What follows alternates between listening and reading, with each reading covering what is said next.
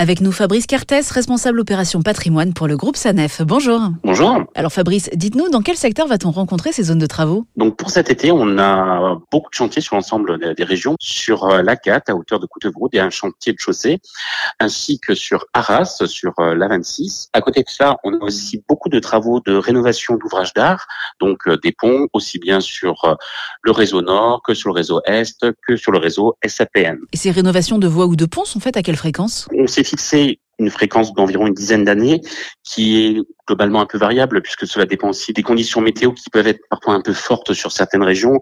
Et avec euh, le trafic, les infrastructures se dégradent au fur et à mesure, ce qui est tout à fait euh, naturel et normal. C'est pour ça qu'il faut les renouveler régulièrement pour assurer l'adhérence et donc la sécurité des clients qui circulent sur l'ensemble de nos réseaux. Fabrice, ces travaux ont donc lieu pendant l'été. Pourquoi attendre cette période? On choisit cette saison parce que euh, durant les mois de juillet et août, on a un peu moins de monde. Et pour les travaux, le fait d'avoir du beau temps, ça facilite aussi la rapidité d'exécution et la qualité du travail. Il faudra quand même s'attendre à quelques neutralisations de voies, quelques basculements et vraiment sporadiquement quelques fermetures d'autoroutes. Et ça, on le fait principalement la nuit. Et Fabrice, que ce soit de jour ou de nuit, vous avez des conseils qui sont importants à rappeler à nos auditeurs qui vont traverser ces zones de travaux. Eh bien, le premier, évidemment, ralentissez, restez concentré, vigilant sur votre conduite. Vous le savez, il y a des gens qui travaillent juste à côté, donc euh, ce qui sont souvent à pied. Donc voilà, il est important donc de respecter évidemment les limitations de vitesse lorsque vous êtes dans une zone de travaux.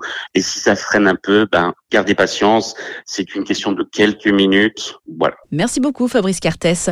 Pour bien préparer votre voyage et connaître toutes les zones de travaux que vous allez rencontrer sur votre trajet, rendez-vous sur les sites sanef.com et grandprojet.sanef.com.